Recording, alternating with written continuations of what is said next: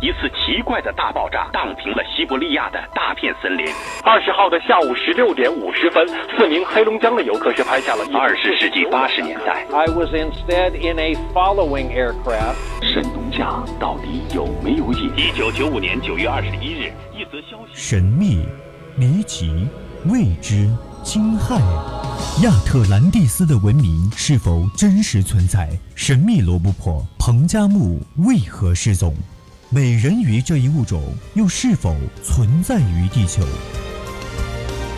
人类进程中未知事件究竟几多真真假假、虚虚实实？敬请收听《探索之旅》。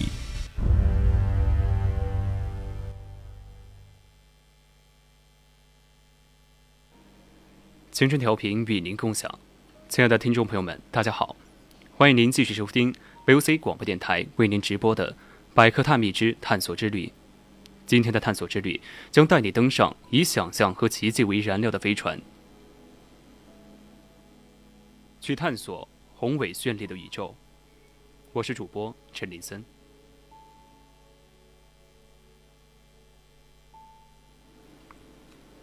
在此之前。千万不要忘了加入到我们的 QQ 听友四群，二七五幺三幺二九八，或者到蜻蜓或荔枝直播间上与我们互动。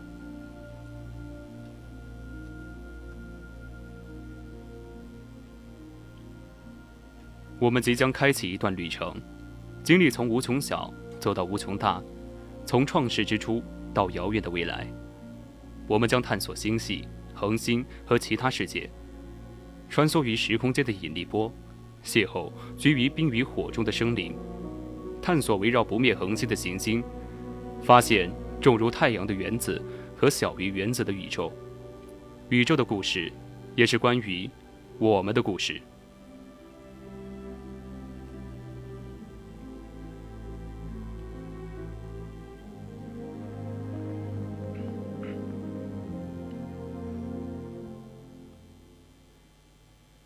要完成这次探险需要想象力，然而单有想象力还不够，因为自然的本源比我们想象的更为奇异。几代探索者的努力使这次探险成为可能，他们严格遵守基本规律，用实验和观察来验证想法，以已证实的理论为基础进行探索，摒弃经不起验证的想法，在证据的引导下前行，并质疑一切事物，接受这些条款。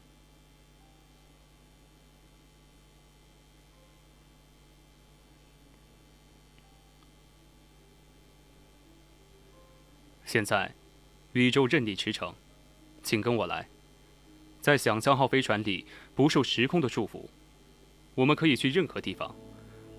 如果你想知道我们所处的位置，从窗户望出去就是在时间维度上。现在，过去位于脚下，这是地球两亿五千年前的样子。若你想看到未来，抬头，那也许是地球两亿五千万年后的样子。若我们想要探索最远处的宇宙，就要知道宇宙的地址。我们的地球是地址的第一行，我们即将离开地球这个所知的唯一家园，向宇宙最深处进发。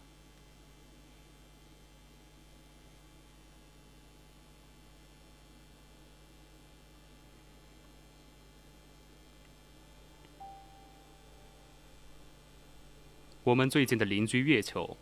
没有天空，没有大洋，没有生命，只有天体碰撞留下的伤痕。我们的恒星赋予地球表面风浪和生命，太阳凭借万有引力主宰着太阳系。先是水星，接着是被云层笼罩的金星，失控的温室效应使其成为地狱。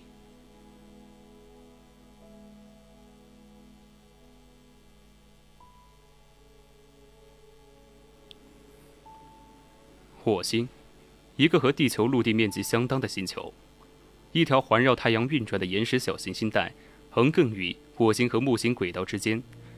它拥有四颗大卫星和几十颗小卫星。木星本身像个小型太阳系，它的质量比太阳系其他行星加起来还要大。木星上的大红斑，那些三倍于地球体积的飓风，已经怒吼了几百年。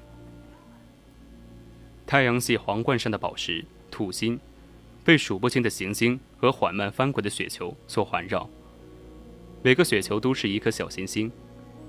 天王星、海王星，太阳系最外层的行星。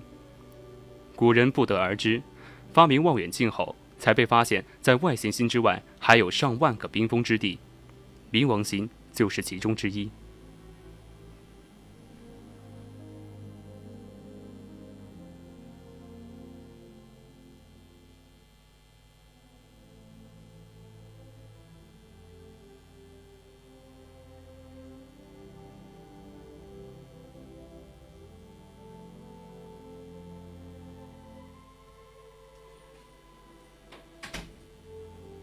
在所有航天器里，离家最远的一艘，便是旅行者一号。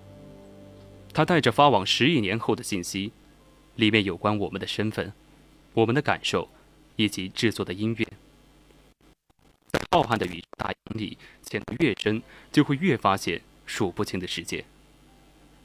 让我们想象，我们现在就站在银河中央，从这边看去，太阳就和其他行星一样。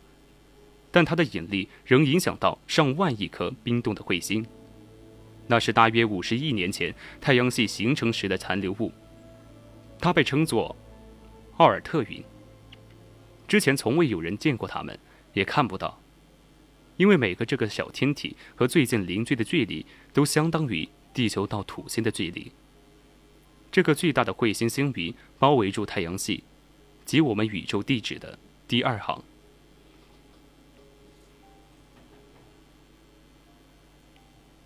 我们能够探测到系外行星，这仅是几十年前的事。但我们已经知道行星数量不菲，远多于恒星，几乎全都和地球天差地别，不适于我们所知的生命生存。但我们对生命又了解多少呢？目前为止，我们只见识过一种生命形态。地球生命看到了吗？空无一物是吧？闪耀在宇宙中的光芒，人眼只能看到一小部分，但科学让人眼看不到的红外线在夜视镜下变得可见。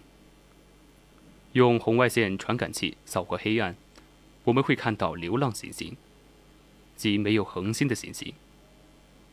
我们的星系里有几十亿颗这样的星星，在永夜里流浪，他们是孤儿，在恒星系统诞生的一片混乱中。被流放到了远离母恒星之地。流浪行星中心灼热，外表冷冻，在这冰火两极中间，也许存在丰沛的液态水，而谁知道水里可能畅游着什么呢？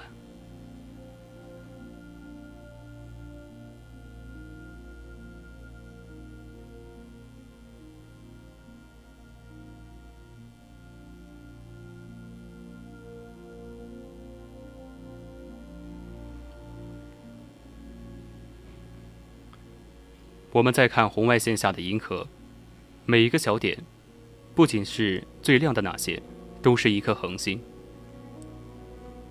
到底有多少恒星，多少世界，有多少种生命形态呢？在这幅图里，我们又在哪里呢？看到那条炫臂了吗？那是我们居住的地方，距离银河系中心有三万光年远。银河系是我们宇宙地址的下一行。我们现在离家有十万光年远，即使是光，已知速度最快的事物，也需要十万年才能从地球到达这里。在银河系旁，我们又看到螺旋状仙女座星系，它是紧邻银河系的另一个星系。我们把这两个巨型星系和其他一些小型星系叫做本星系群。从这里甚至找不到我们的母星系。而它只是侍女超团里的几千个星系中的一个。我们再来到侍女超团外，从这个尺度看，我们看到的所有东西，哪怕是一个极微小的点，都是一个星系。每个星系里有数以亿计的恒星和数不清的世界。然而，整个侍女超团也不过是宇宙的一小部分。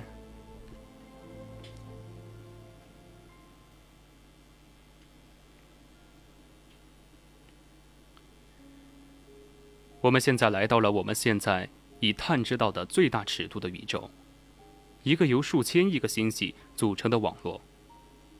这是我们宇宙地址的最后一行，暂时的最后一行。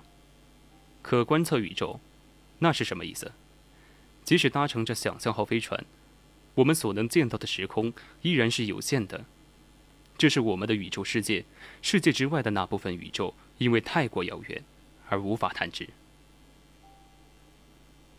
宇宙诞生于一百三十八亿年前，但这时间仍不够让他们的光线抵达到我们这一边。许多人有过这样的猜想：这一切，所有的世界、恒星、星系和星团，可观测宇宙中的一切，只不过是无限宇宙海洋里的一个小泡沫。多重宇宙，宇宙叠加着宇宙，没有尽头的世界。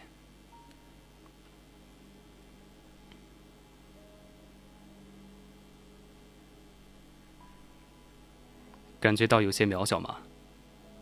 与宇宙相比，我们确实很渺小。我们可能只是居住在一粒尘埃上的小矮人，在无限的浩瀚中漂浮。但我们的思想并不狭隘，这种宇宙观还是比较新的。仅仅四百年前，我们的小世界还不曾注意到身边的大宇宙。那时候没有望远镜，宇宙只是我们肉眼可见的样子。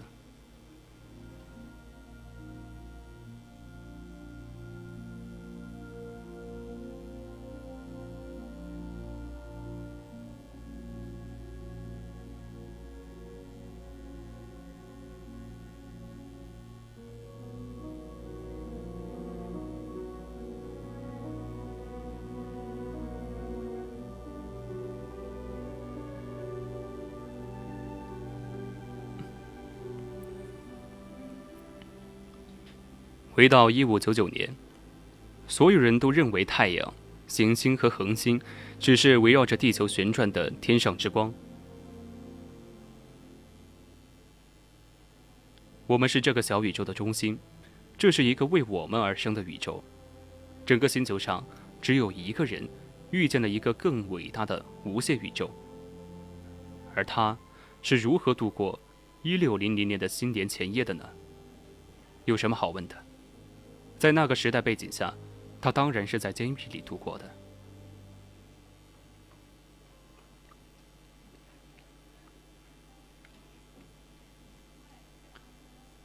每个人都会经历这样一段时光，我们开始意识到自己并不是宇宙的中心，而是更宏大世界的一部分。这也是成长的一部分。正如每个人都会经历一样，我们的文明也开始经历这一过程。一切始于十六世纪。想象一下，一个还没有望远镜的世界，宇宙不过是你肉眼能够看到的样子。很显然，地球是静止不动的，在天堂里的一切，太阳、月亮、恒星和行星们都围绕我们旋转。直到一位名叫哥白尼的波兰天文学家和末世，提出了一个大胆的假设：地球并不是中心。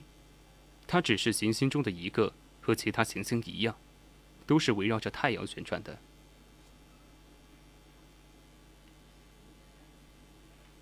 大多数人和宗教改革家马丁·路德一样，认为这是对圣洁的亵渎，他们吓坏了。但对另一个人，哥白尼，走的还不够远。他的名字是焦尔达诺·布鲁诺，他是一位天生的反叛者。他一直渴望冲破这个狭小宇宙的牢笼，在那不勒斯，这位年轻的道明会修士就与周遭格格不入。这是意大利一段没有思想自由的黑暗时期，但布鲁诺无比渴求了解上帝创造的一切。他敢于阅读被教会禁止的书籍，这也是他被毁灭的开端。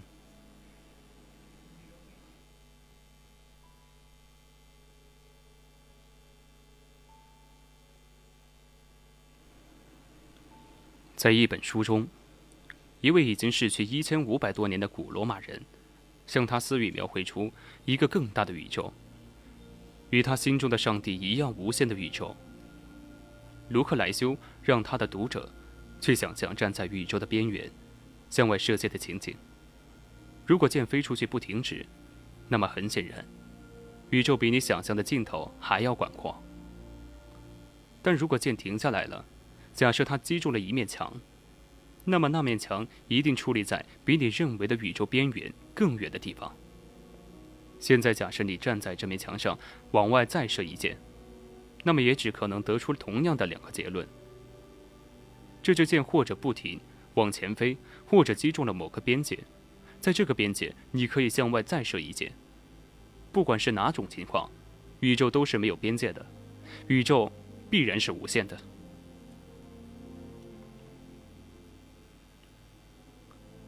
布鲁诺觉得这个想法很有道理。他尊崇的上帝是无限的，那么他大胆推测，上帝的创造又怎么可能是有限的呢？可他还是被教会驱逐了。接着到了他三十岁时，他遇见了注定他命运的一幕。在这个梦里，他在一个被碗一样的狭小星宫所包围的世界醒来。这是布鲁诺所在的时代的宇宙观。他先是感到了令他毛骨悚然的恐惧，就仿佛脚下的一切都在土崩瓦解。但他鼓起勇气，展开自信的翅膀，飞向宇宙，向着无尽飞升。留在身后的是别人只有从远处才能看到的景象。在这里，没有上下，没有边际，也没有中心。太阳也不过是群星中的一颗，而其他的星星也不过是被其他地球环绕着的太阳，就和我们的一样。揭示这无穷世界的感觉，就好像是在坠入爱河。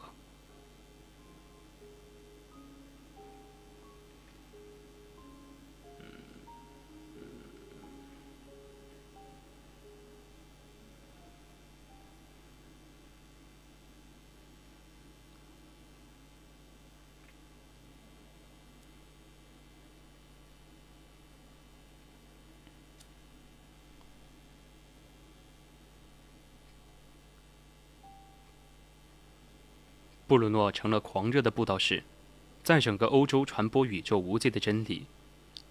他猜想其他爱着上帝的人们会自然接受这一有关创世界的更高级、更辉煌的观点。但他太傻了，他被多次驱逐，包含自己家乡的罗马天主教教会、瑞士的开尔文教徒以及德国的路德教会。布鲁诺接受了英国牛津大学演讲的邀请，他想。总算有可以向同辈分享观点的机会了，但他失败了。他收到的只是最恶毒的嘲笑与叫骂，他再次被驱逐了。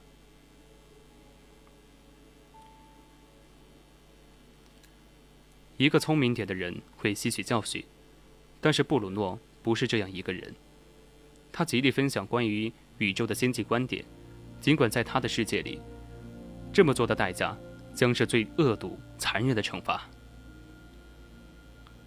加尔达诺·布鲁诺生活在一个政教并不分离的年代。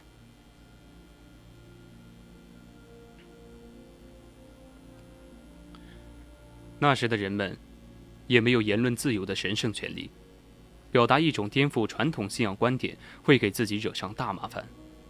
布鲁诺鲁莽的回到意大利，也许是他想家了，但是。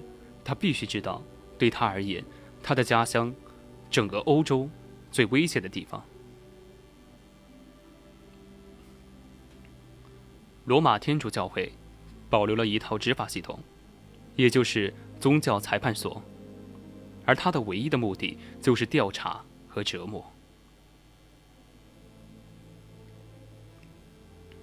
任何敢于发表不同于他们观点的人，布鲁诺没过多久。就落入了思想警察之手。这位崇拜无穷宇宙的迷途之人，在监狱中苦苦支撑了八年，历经了残酷的审讯。他固执的改变他的观点。为何教廷愿意花时间折磨布鲁诺呢？他们到底在怕什么？因为如果布鲁诺是对的，那么教廷的圣书与权威就会遭到质疑。最终，宗教裁判所的。红衣主教们宣布了他们的判决，布鲁诺被活活烧死了。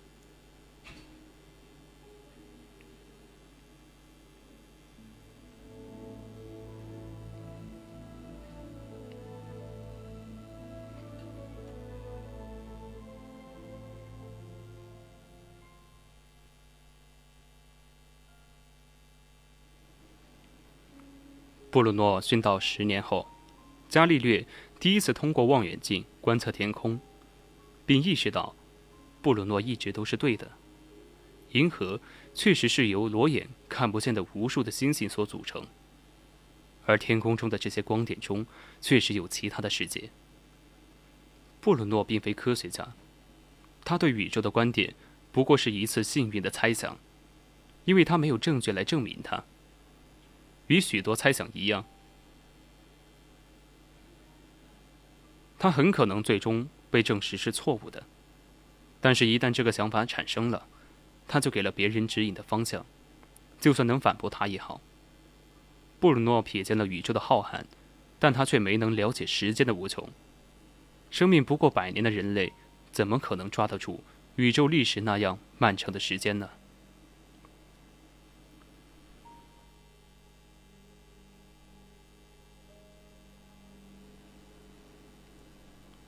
宇宙有一百三十八亿年历史。为了方便所有的宇宙时间，让我们将它压缩在一年的时间中去。下一次，我们将带你探索这张宇宙日历。今天的探索之旅到这里就结束了。我是主播陈林森，我们下期再见。